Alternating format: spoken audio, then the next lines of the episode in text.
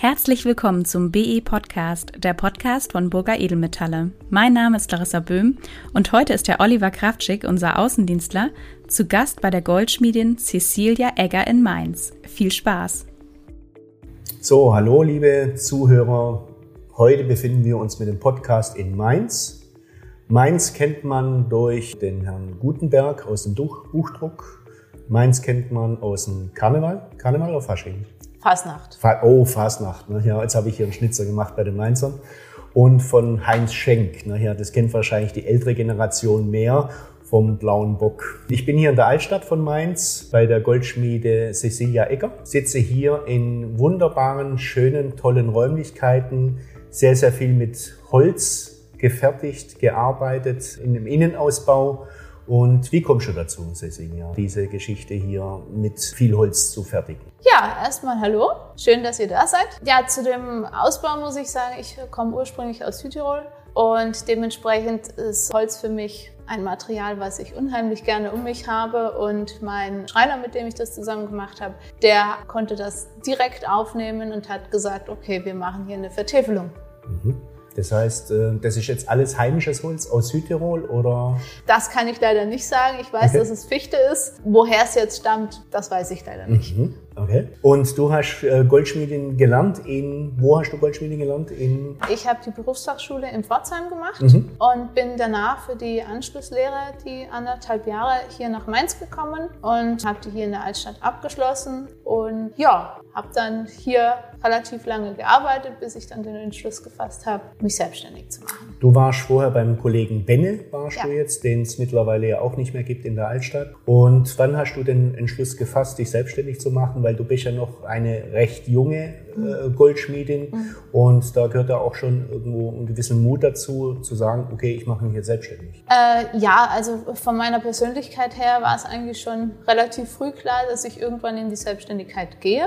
Ich bin mehr oder weniger selbst und ständig groß geworden bei meinen Eltern. Und ja, äh, es war eigentlich immer nur der, der Gedanke, wann ist der richtige Zeitpunkt. Nach der Gesellenprüfung bin ich relativ schnell äh, Mutter geworden und da hat es dann nicht so gut gepasst. Im Nachgang habe ich noch den Meister draufgesetzt und dann war eigentlich so der Zeitpunkt gekommen. Mein Kind hatte dann ein gewisses Alter, Meisterprüfung war durch und dann habe ich für mich entschlossen, okay, jetzt ist der richtige Zeitpunkt. Okay, das heißt, du hast jetzt Familie, du hast mhm. ein Kind daheim, du hast einen, ähm, Mann daheim und noch das Ladengeschäft zu stemmen. Mhm. Hohe Bewunderung, also wirklich toll, dass man das alles irgendwo gemanagt bekommt und, okay. und so wie es äh, den Anschein hat, funktioniert das auch ganz gut bei dir. Ja, funktioniert ganz gut. Mhm. Wie gesagt, mein Kind ist mittlerweile zwölf Jahre alt, da ist er schon auch durchaus selbstständig und kommt einmal in der Woche hier vorbei und muss ab und an auch mal was mithelfen. Ich denke, das ist auch ein ganz guter Lernprozess, einfach auch mal zu sehen, okay, was macht denn die Mama den ganzen Tag da? Und ja, ansonsten bin ich ganz äh, zufrieden, so wie es läuft. Wie kommt der Sprung von Südtirol nach Mainz? Mhm. Beziehungsweise auch, was ja auch den Hörer interessiert, warum hast du in Südtirol nicht die Ausbildung gemacht, sondern hier dann in Deutschland? Ja. Und ähm, wann hast du da eigentlich mal den, mit dem Gedanken gespielt, dich als Goldschmiedin überhaupt äh, zu verwirklichen? Ja, bei mir fing das schon äh, sehr früh an. Ich hatte ein Schlüsselerlebnis. Ich war ungefähr zwölf Jahre alt und ja, meine Eltern haben Urlaub auf dem Bauernhof geführt und da war eine Dame dabei, die furchtbar gerne gebastelt hat und die hat aus Deutschland Fimo mitgebracht. Fimo gab es zu der Zeit in Südtirol nicht. Und wir haben den ganzen Nachmittag gemeinsam gebastelt. Die Dame hat alles Mögliche gemacht. Ich habe nur Schmuck gemacht gemacht. Und irgendwann ist mir das so aufgefallen und ich habe weiter vor mich hingebröckert und für mich gedacht, hm, okay, seltsam. Du machst nur Schmuck, du magst nur den ganzen kleinen Friemelkram schon immer, sehr viel Geduld dafür, könntest du ja mal vielleicht Goldschmiedin werden. so, das war so der, der Schlüsselmoment. Dabei ist es geblieben.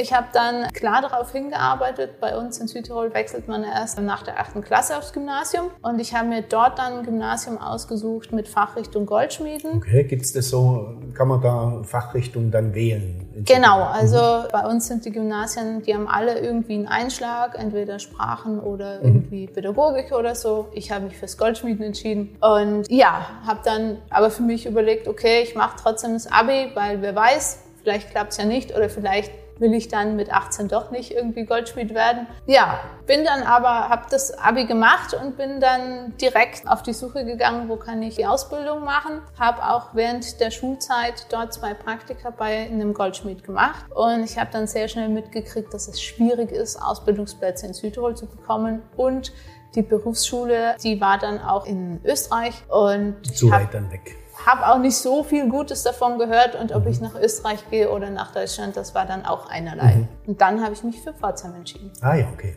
Pforzheim, würdest du sagen, gute Schule, kann man ja. weiterempfehlen? Ja, auf alle Fälle. Die Berufsfachschule, die bietet einen wunderbaren Einstieg. Mhm. Großer Vorteil, man braucht zuerst keinen Betrieb. Man hat sehr viel Praxis und man lernt halt wirklich von der Pike auf alle handwerklichen Techniken. Das Gestalten ist da noch nicht so wichtig, aber ist ja auch okay in meinen Augen. Sobald man alle Techniken und also das Handwerk kann, kann man ja immer noch alles gestalten, was man möchte. Okay. Und deswegen, ähm, ja, bin ich mit der Schule total zufrieden gewesen. Und dann hängen geblieben in Mainz. Richtig, mhm. genau. Also von Pforzheim dann die Schule und genau. dann in Mainz dann was gefunden oder explizit in Mainz gesucht oder wie ging das dann äh, Das ging damals tatsächlich über meinen Werkstattlehrer, der mhm. hier eben verschiedene Connections hatte und der hat zu mir gesagt, okay, der Betrieb sucht und du würdest von deiner Art hier ganz gut reinpassen, mhm. fahr mal dahin. Ich habe mich dann hier beworben und es hat auch 1A gepasst und äh, ja. Ja, prima. Ja, super, ne? Ja. Und seit wie vielen Jahren jetzt selbstständig? Einem Jahr, zwei Jahren?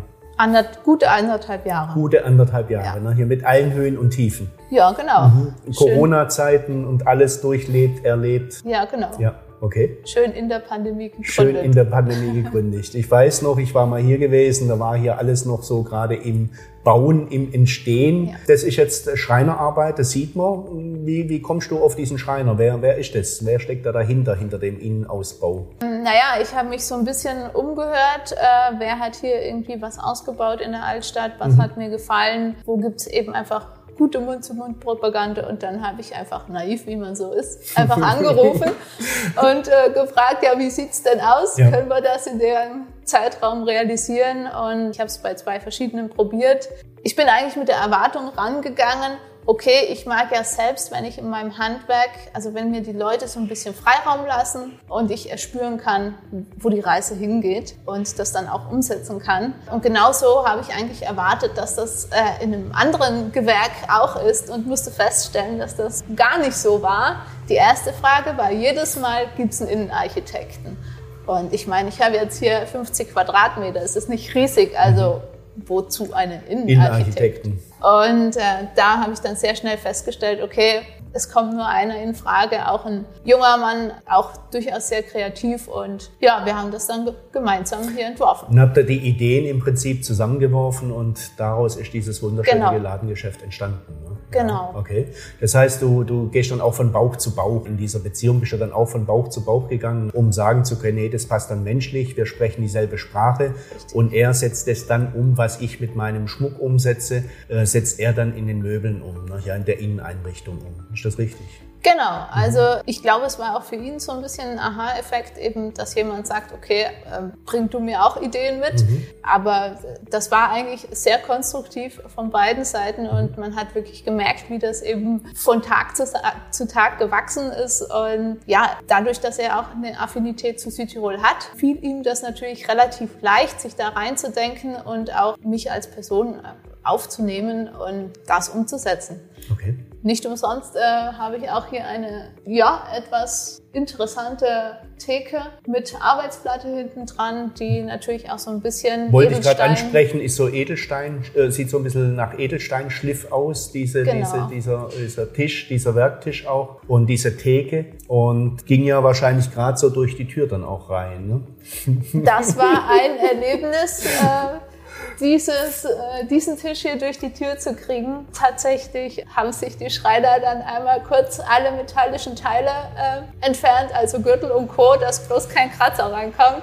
Das war wirklich einmal hier mit Luft anhalten und ja, ganz viel Daumen drücken, dass alles gut geht. Toll, super, ne? Ja, richtig schön. Ne? Ja, das passt auch wirklich genau rein also auch zum restlichen Ambiente des Ladengeschäfts. Wenn ihr mal in Main seid, liebe Zuhörer, kann ich nur empfehlen, hier mal reinzukommen, ja, sich das anzuschauen Frau Cecilia Ecker kennenzulernen und ist wirklich eine ganz arg sympathische, nette Goldschmiedin. Man merkt auch, dass sie brennt für ihren Beruf, dass sie, dass sie Leidenschaft hat für den Beruf, dass sie einfach eine Berufung sieht in dem, was sie macht und wie sie es macht. Ich denke, du machst viel Anfertigung, weniger Abverkauf. Ist das richtig, oder? Äh, ich mache fast nur Anfertigung. Okay. Und ja, bin da auch super glücklich mit. Und vom Kundenklientel, was würdest du sagen? Jung, alt? Also vom Kundenklientel, da geht das wirklich von ganz jung bis ganz alt, okay. eigentlich die ganze Bandbreite. Mhm es gibt eben einfach auch junge Menschen, die dann irgendwie der Freundin irgendwas Gutes tun möchten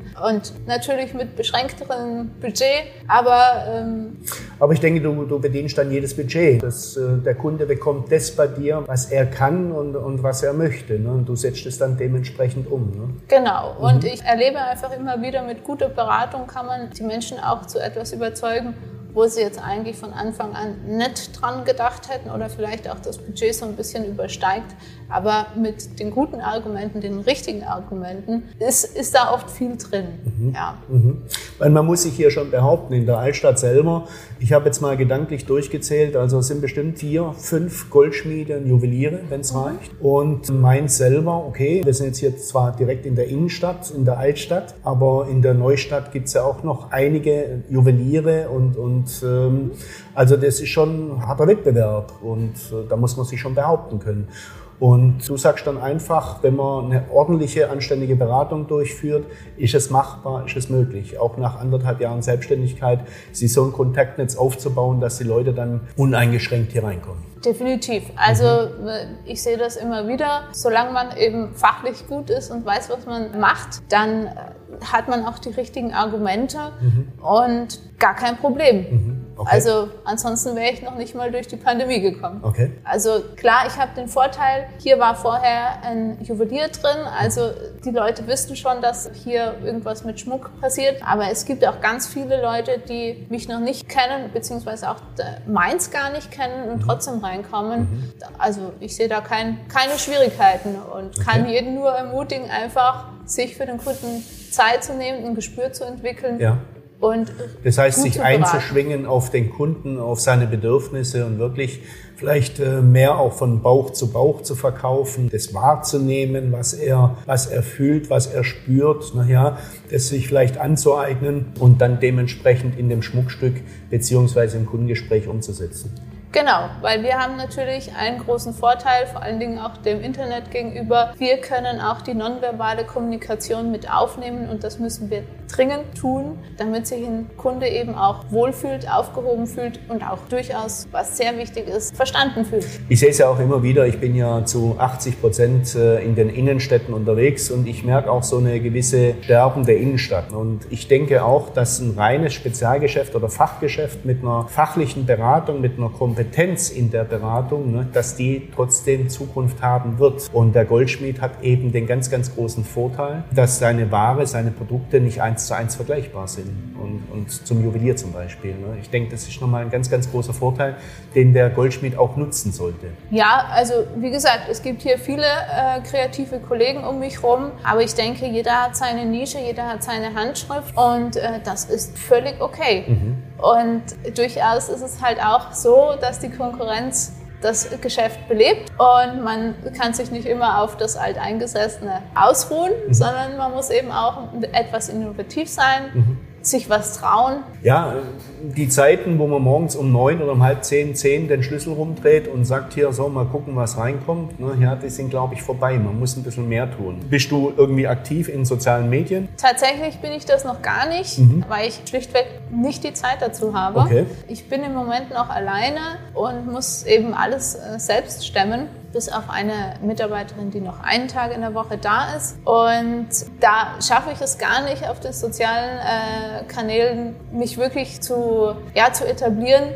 Ich bin auch jetzt kein Mensch, der einmal was anfängt und das dann halt schleifen lässt. Also wenn ich es mache, dann will ich es richtig machen und dann will ich da auch dabei sein Und deswegen habe ich den Schritt einfach noch nicht gemacht. Okay. Also insofern, bei mir geht tatsächlich im Moment alles noch über Mund zu Mund oder eben das Schaufenster oder was auch immer. Die beste Werbung. Wie wichtig ist für dich ein, ein Schaufenster, eine Dekoration im Schaufenster? Es gibt Kollegen, die sagen, ist mir nicht wichtig, auch die Lage ist mir nicht wichtig. Wie stehst du dazu? Ja gut, also ich habe es jetzt erlebt. Ich bin im Prinzip nur ein paar Meter weiter von meinem Ausbildungsplatz und dadurch, dass es hier eben einfach etwas freier ist und noch ein bisschen zentraler, aber es ist wirklich, es sind nur zwei Meter, selbe Straße, das ist eine ganz andere Lage, viel die, die präsentere Lage und ja, Schaufenster ähm, sind schon wichtig, Dekoration ist wichtig, weil das ist erst der Blickfang, den die Leute brauchen, um sie wirklich an die Scheibe zu holen, um sie auch an den Schmuckstücken zu mhm, fesseln. Mhm, ich meine, wir sind alle umgeben von super viel Bildern, super viel Werbung, sei es auf der Straße, sei es im Internet, egal wo wir sind.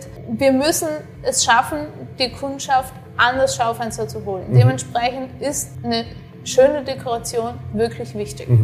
In meinen Augen. Mhm. Ja, wir haben eine Reizüberflutung heutzutage in der Gesellschaft. Da ist schon wichtig, ne, dass man auch, ich sag mal, vielleicht das Schaufenster nicht zu, zu voll macht, sondern mit erlesenen, mit feinen Stück aus der eigenen Werkstatt, ne, dass man dann auch die Kompetenz ne, im Innen sieht vom genau. Schaufenster. Mhm. Ja, äh, ich habe den großen Vorteil, ich habe zwei große Schaufenster und die Werkstatt im Prinzip mittendrin. Also mich sehen die Leute auch wirklich werkeln.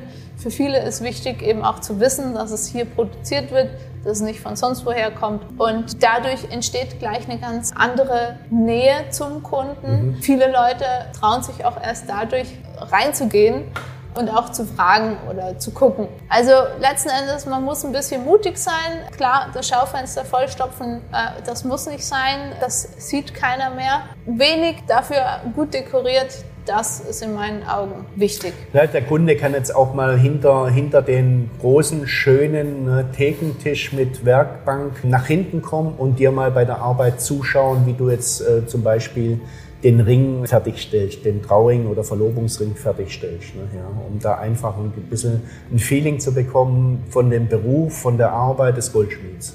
Ja, durchaus. Mhm. Also man kann mir hier bei der Arbeit absolut zugucken. Mhm. Ich habe tatsächlich auch viele Kinder und Jugendliche, die dann einfach mhm. mal stehen bleiben okay. und, und reingucken. Ja, Oder manche kommen sogar rein und fragen auch was. Und das ist für mich ganz wichtig, weil so wie ich das Schulsystem sehe, ist äh, wenig Kontakt eben auch zum Handwerk. Und wir wissen es alle, wir haben ein großes Nachwuchsproblem. Und auch deswegen habe ich eben so eine offene Werkstatt, dass eben auch die jungen Leute das sehen können. Und ich hatte erst letztens einen Zehnjährigen hier, der seine Mutter reingezerrt hat, weil ihn das äh, interessiert hat, was hier passiert. Der durfte sofort mal nach hinten kommen ja, und äh, einen Ring einschmelzen. Ne? Genau, der, der durfte einen Ring einschmelzen und der war absolut happy, ja, dass er das A geschafft hat und B einfach mal gesehen hat, wie sowas also funktioniert. Sie, ja, du weißt ja da, wo der dann wahrscheinlich sein Trauring irgendwann kaufen wird, ne? Ja, hier bei dir wahrscheinlich, ne? Ja, hoffentlich erinnert er sich dann noch. Ja, schön. Wo, wo siehst du die Zukunft des Goldschmiedes? Wir hatten es gerade von der Zukunft, ne? Ja, eher positiv, negativ, ne? Naja, also ich würde sagen, der Goldschmied ist einer der ältesten Berufe der Welt. Das habe ich schon immer während der Gründung gesagt, wenn die Leute gemeint haben, haben, schlechter Zeitpunkt. Wovor soll ich mich sorgen? Wie gesagt, den Goldschmied gibt es gefühlt schon immer. Das Wichtige ist in meinen Augen einfach, dass man seinen Beruf liebt, dass man den wirklich jeden Tag gerne macht, weil dann kann man das auch dem Kunden authentisch mhm. rüberbringen. Mhm. Und dann sehe ich kein Problem drin, dass der Goldschmied auch in Zukunft Bestand hat. Okay. Letzten Endes, was wir von Hand fertigen, kann eine Maschine so nicht umsetzen und auf den Kunden zuarbeiten kann ein fertiges Stück nicht. Wie oft haben wir es, irgendeinen Familienschmuck, äh, der so nicht getragen wird, der umgearbeitet werden soll, wo der Kunde aber gar nicht so genau weiß, was er denn eigentlich möchte. Da ist wieder unsere Beratungsleistung, unser Einfühlungsvermögen gefragt und das kann die Industrie nicht. Mhm. Deswegen, ich sehe sehr viel Drang zur Individualität. Mhm. Die Leute möchten nicht alle das Gleiche tragen und vor allen Dingen, sie möchten auch äh, Lieblingsstücke haben, die nur für sie sind, die vielleicht auch noch einen emotionalen Hintergrund mhm. haben. Und da müssen sie irgendwo eben zu einem Goldschmied gehen, zu einer Goldschmiedin und müssen da einfach Vertrauen finden. Wie bist du den neuen ähm Techniken aufgeschlossen, wie 3D-Druck, mhm. CAD-Programm etc. Ne? Ja, ist das für dich ein Buch mit sieben Siegeln oder sagst du, hey, da, da gehe ich jetzt mal aktiver an die Geschichte ran, weil das auch Zukunft sein hat und ähm, ohne jetzt das Traditionelle von Goldschmied zu verlieren, wie, wie siehst du das? Ich mag tatsächlich die traditionellen Handwerkstechniken ähm, lieber. Mhm. Ich habe immer so den Eindruck, äh, im CAD verliert man sich sehr schnell gerne in Standards. Ich möchte einfach das Gefühl am Werkstück nicht verlieren. Okay. Ähm, aber es ist nicht so, dass ich es kategorisch ablehne. Mhm. Es gibt verschiedene Dinge, die sind wesentlich schneller und simpler in CAD vorzubereiten, plotten zu lassen und dann gießen zu lassen. Ganz klar. Aber das sollte nicht das, oder das ist für mich nicht das Hauptaugenmerk. Okay. Also für mich ist wirklich das Handwerk steht im Mittelpunkt und es gibt immer mit uraltem Werkzeug kreative Lösungen und dafür brauche ich nicht äh, jedes Mal einen Rechner. Also tatsächlich noch sehr viel analog hier. Also gut, ja. Cecilia Egger in zehn Jahren. Ja, ich hoffe, dass ich da ähm, immer noch mit sehr viel Freude am Werktisch ähm, arbeite. Und dein Sohn mit dabei sein wird? Das ist für mich gar nicht äh, so wichtig. Also für mich, mir wurde es freigestellt, welchen Beruf ich ergreife von meinen Eltern. Und das möchte ich ihm gerne weitergeben, weil ich sehe einfach, wenn man etwas mit Leidenschaft tut, dann ist es, wie gesagt, eine Berufung und dann geht man darin auch auf. Haben dich deine Eltern unterstützt in der Berufswahl? Meine Eltern haben das ganz klar angenommen und haben gesagt, okay, du willst Goldschmiedin werden. Die Gymnasiumswahl war ihnen nicht so recht, weil da musste ich direkt für die ganze Woche außer Haus. Okay. Ich musste gleich das Bundesland wechseln und so weiter. Das äh, fanden sie jetzt nicht so pralle. Ich war immerhin Man erst 13,5. vom Kind, na, mit 13,5 dann sowieso nicht. Richtig. Willen, klar. Mhm. Und ähm, sie haben aber äh, sehr schnell gemerkt, dass ich da ganz klar bin und ihnen direkt gesagt habe, okay, klar, ich kann hier auf ein Gymnasium gehen, aber ich weiß nicht, ob ich es schaffe, weil es mich halt nicht interessiert. Ich will eigentlich dahin. Und dann haben sie einfach gesagt, okay, wir probieren das jetzt einfach gemeinsam und dann schauen wir, wie es läuft. Also in jungen Jahren schon mit, mit ganz klaren Vorstellungen, mit ganz klaren Zielen, mit Ausrichtungen und diese dann verwirklicht bis zum heutigen Tage. Ne? Ja, auf alle mhm. Fälle. Also mhm. ich sehe das als äh, großes äh, Glück äh, oder auch Privileg, dass ich so früh wusste, was ich wollte und eben oh, dem äh, wirklich nachgehen konnte. Und ja, bin nach wie vor sehr zufrieden. Was für Unterstützung gibt es? Ich meine, das ist ja jetzt nicht alles aus der Portokasse zu bewerkstelligen, diese Geschichten. Mhm. Ne? Ähm, kannst, kannst, kannst du irgendwelche Tipps und Hinweise geben für, für junge Goldschmiede, die sich selbstständig machen wollen, die auch mit dem Schritt äh, gedanklich harren. Was gibt es da für Möglichkeiten? Ja, es gibt sehr viele Möglichkeiten in meinen Augen. Da hat sich einiges getan. Sehr viele Gründerseminare. Einfach mal bei der Handwerkskammer, bei der IHK gucken. Teilweise machen das auch die Städte, die eben Gründungsseminare anbieten. Das Jobcenter ist da auch hilfreich. Die haben sowas auch. Und klar, was dann das Finanzielle angeht, muss man einfach gucken, wie man es äh, für sich am sinnvollsten macht. Es gibt da auch den Gründungszuschuss vom Arbeitsamt, den man vielleicht nutzen kann.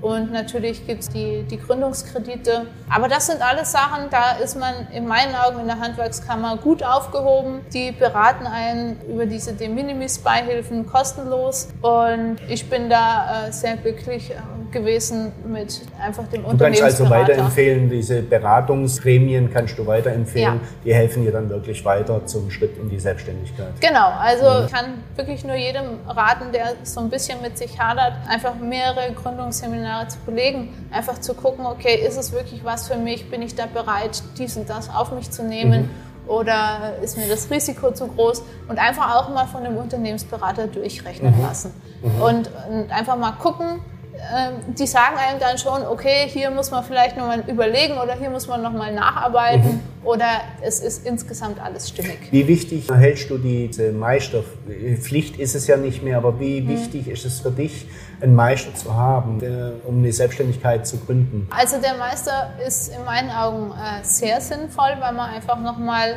durch die verschiedenen Meisterteile andere Einblicke kriegt, die man vielleicht als Geselle nicht so hat, vor allen Dingen in, in diese Buchhaltung, in diese bürokratischen, finanziellen Sachen. Ich finde auch für die Ausbildung, es ist wahnsinnig wichtig, da einfach so ein bisschen was mit auf den Weg zu kriegen. Natürlich ist der Alltag immer ein bisschen anders als das, was in den Lehrbüchern steht, aber so ein bisschen Ahnung ist schon toll, wenn man die mitbringt. Okay dementsprechend, also für mich war die Meisterzeit auch nochmal eine Zeit zum Ausprobieren, zum Tüfteln, mhm. neue Sachen zu sehen, auch Ideen anderer Leute zu sehen. Wie gehen die an eine Problemstellung ran? Und das ist ja alles etwas, was man mitnimmt und was einen bereichert mhm. und eben im, im, eigenen Alltag dann einfach äh, weiterhilft. Okay.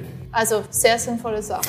Die Zukunft vom Schmuck, vom, ähm, okay, wir haben es jetzt gerade gehabt, vom individuellen Schmuck, das nach wie vor ein, ein, großes Thema ist.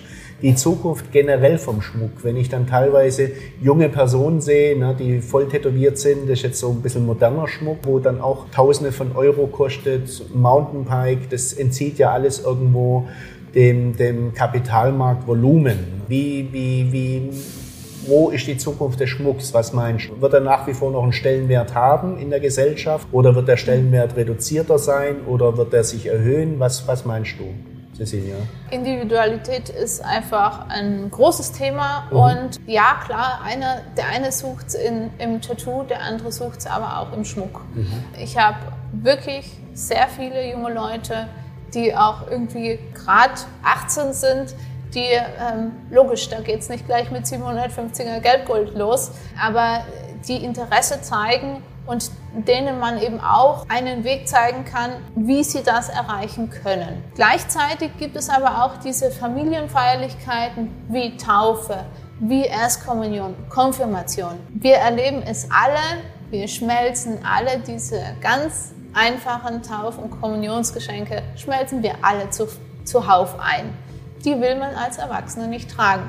Natürlich ist es ja auch eine andere Herangehensweise zu sagen, okay, ein Geschenk entwickelt sich über die Jahre, weil das Baby will es sowieso nicht tragen, aber man möchte ja eigentlich was schenken, was den Menschen im Erwachsenenalter begleitet. begleitet. Mhm. Und da darf ich tatsächlich einige Kinder und Jugendliche mit begleiten und am Ende, wenn sie dann irgendwie 18 sind oder 20 sind, das Studium geschafft haben, was auch immer, dürfen die dann mit mir zusammen ein Schmuckstück für sich entwerfen. Mhm. Und das ist für die ein Highlight und das ist wirklich auch etwas, was dann bleibt. Mhm. Und dadurch hat man ja die jungen Menschen auch schon im Geschäft. Man hat ihnen schon gezeigt, was mhm. man kann und hat sofort eine Kundenbindung. Wollte ich gerade sagen, ist ja eine Kundenbindung dann auch. Ne? Richtig. Ja, ist ja genauso beim Trauring, wenn ich einen Trauring verkauft habe. Davor geht ja meistens oder oft äh, der Verlobungsring und wenn ich da einfach das richtig angestellt habe, dann habe ich einen Kunden fürs Leben. Ne? Ja. Richtig, mhm. mhm. richtig. Mhm. Auch das erlebe ich ganz oft, mhm. dass die Leute, die eben Trauring gekauft, äh, den mhm. Verlobungsring gekauft haben, eben auch für die Trauringe mhm. wiederkommen. Ja, und auch die Geschenke zwischendurch äh, bei mir dann kaufen. Dass äh, natürlich, sobald man den Kunden im Prinzip von sich überzeugt hat, ist es, ja, ich würde jetzt nicht sagen Selbstläufer, aber ist schon viel getan. Mhm. Ich sehe es halt auch so, gerade so im Drawing-Bereich auch, es ist eigentlich auch eine Ehre für den Goldschmied, für den Verkäufer, ne, dass er jetzt ein Schmuckstück produziert in der Manufaktur, die den Kunden das Leben lang begleiten. Also es ist ja kaum irgendwo was da, was, was mit dir durchs Leben geht, außer der Trauring, ne, den man jeden Tag am Finger hat. Und deswegen finde ich es eine ganz, ganz große Ehre auch für den Goldschmied. Ne? Er fertigt was an, was mit dem Kunden äh, durchs Leben geht. Finde ich eine ganz emotional, hochemotionale Geschichte. Sollte man vielleicht nie vergessen. Ne? Ja, mhm. ähm, in meinen Augen gehört da auch sehr viel Respekt dazu, was mhm. das Ehepaar betrifft oder eben auch die Verlobung betrifft. Ja. Man kriegt natürlich auch sehr viele persönliche Sachen mit und äh, es ist immer in meinen Augen schön, wenn man ein Teil davon sein darf, muss es aber natürlich auch mit Respekt behandeln. Richtig, ja. Ja, Cecilia. Es ist der Podcast, 34, 35 Minuten haben wir schon geredet. Wir könnten noch stundenlang weiterreden. Du bist so eine interessante, erfrischende Persönlichkeit für mich. Das motiviert mich, wenn ich solche Kunden habe, auf der Straße zu sein und Kunden zu besuchen. Und du arbeitest ja schon seit längerer Zeit mit der Firma Burger zusammen, Burger Edelmetalle. Ja. Was spricht für die Firma Burger? Was, was sagst du, hey, das, das, das ist einfach das Ding, mit der Firma möchte ich äh, auch zukünftig arbeiten und arbeite ich gerne. Warum? Machen? Ne? Das ist relativ einfach. Ich finde es toll, dass es ein kleiner ein Familienbetrieb ist, mhm. dass eben die Kommunikationswege kurz sind. Wenn man ein Problem hat, wenn irgendwas nicht geklappt hat, ruft man an und man hat sofort jemand in der Leitung und der einem einfach weiterhilft. Aber ich denke, dass es selten vorkommt, dass was nicht klappt, oder?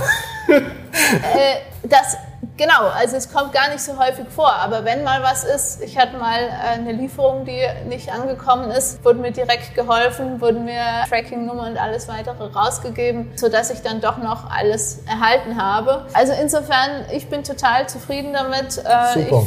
Ich finde auch einfach diesen persönlichen Austausch äh, mhm. sehr wichtig und der mhm. ist doch bei Burger durchaus gegeben. Super, vielen, vielen herzlichen Dank. Vielen Dank für den Podcast. Liebe Zuhörer, wie gesagt, lohnt sich hier reinzukommen, lohnt sich mal einen Besuch in der Mainzer Altstadt durchzuführen und durchzulaufen. Ist eine wunderschöne Stadt und eine wunderschöne Goldschmiede, eine extrem freundliche, sympathische Person gegenüber sitzend, die sich mit Sicherheit auch Zeit nimmt, wenn ein Kollege hier reinkommt und einfach mal sagt, hallo, ich bin ein Kollege aus sonst woher und ich würde mal gerne mal das Geschäft anschauen.